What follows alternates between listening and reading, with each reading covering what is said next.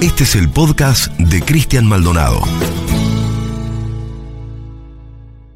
Cuando Raymond Chandler escribió su obra maestra, El largo adiós, había cumplido ya 65 años. El gran capo de la novela negra de todos los tiempos arrancó mucho más tarde que el resto. Su primera novela la publicó recién a los 50. Antes, Chandler trabajaba en una compañía petrolera. Había llegado a ser vicepresidente de una importante petrolera californiana de la que lo echaron unos años después del crack del 29. En la ola de despidos le dijeron que tenía que irse porque tomaba mucho y trabajaba poco. Desde entonces, Chandler se puso a escribir a dos manos para recuperar el tiempo perdido. Y aprovechó también sus experiencias con magnates del petróleo y de otros rubros para que su personaje principal, el detective Philip Marlowe, hiciera algunas reflexiones sobre ellos. No se puede ganar 100 millones de dólares de manera honesta. Quizás el que manda cree que tiene las manos limpias, pero en algún lugar más abajo hay gente a la que han puesto contra la pared. Pequeños negocios que se han quedado en el aire y han tenido que venderse por centavos, personas decentes que han perdido el trabajo, valores arreglados en la bolsa, apoderados que se compran como granos de oro viejo, grandes estudios de abogados y personas influyentes que cobran cientos de miles por impedir que se apruebe una ley que los ciudadanos querían, pero los magnates no. Eso escribió Chandler, eso dijo Marlowe, eso pasó mil veces, y lo mismo ocurrió acá con el magnate inglés Joe Louis, el dueño del lago escondido. En octubre del año pasado, prescribió finalmente la causa que investigaba la compra fraudulenta de las 11.000 hectáreas que rodean al lago escondido. El dueño del paisaje y de todo lo demás, un inglés recontramillonario que en 1996 se quedó con ese paraíso enclavado en un área de seguridad de frontera con Chile, inmensamente rica en bienes comunes y bellezas naturales.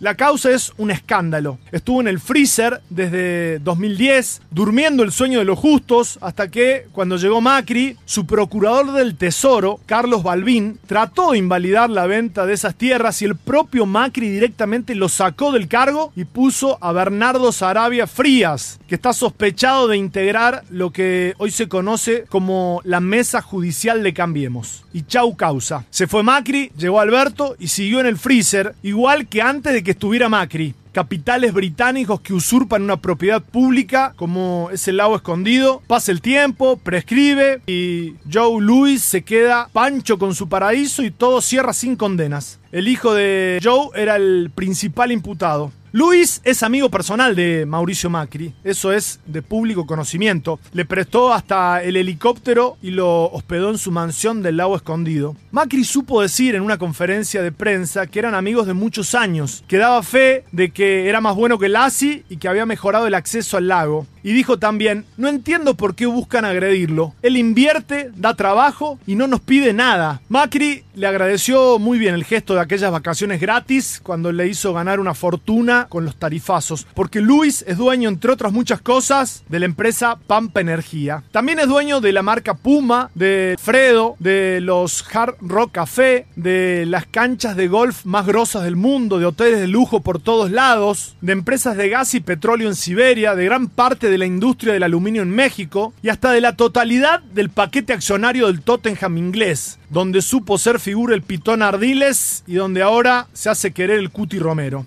Su fuerte es la especulación financiera, los negocios inmobiliarios top y es además otro de los grandes mercaderes de la salud. Las inversiones más fuertes de su grupo van a parar a la investigación genética y a las nuevas medicinas en los estados de California y de la Florida. En 1992 metió, bueno, una apuesta que le salió bien. Se jugó todo a que la libra saldría del mecanismo monetario europeo, se asoció a George Soros y esa especulación lo convirtió de la noche a la mañana en uno de los 10 hombres más ricos del Reino Unido. Desde entonces eligió ser un exiliado impositivo en Bahamas porque al igual que su amigo de ojos claros, se pone de muy mal humor cuando tiene que pagar impuestos. Luis vive un tiempo en su guarida fiscal y un tiempo en su paraíso del lago escondido. Cuando está en Bahamas, pasa sus días en un lujoso yate de 70 metros de eslora que le costó unos 140 millones de dólares. Ahí suele disfrutar de encantadoras veladas con su gran amigo Tiger Woods, quien lo considera su mentor empresarial. Cuando está en Argentina, Joe puede decir tranquilamente que es el hombre más rico del país y nadie se lo va a discutir. Ayer volvió a hacer noticia porque una patota ligada a él agredió y amenazó a un grupo de manifestantes que marchaban en reclamo de la soberanía del lago escondido. Desde que Luis se apropió del territorio, apretadas como estas hubo un millón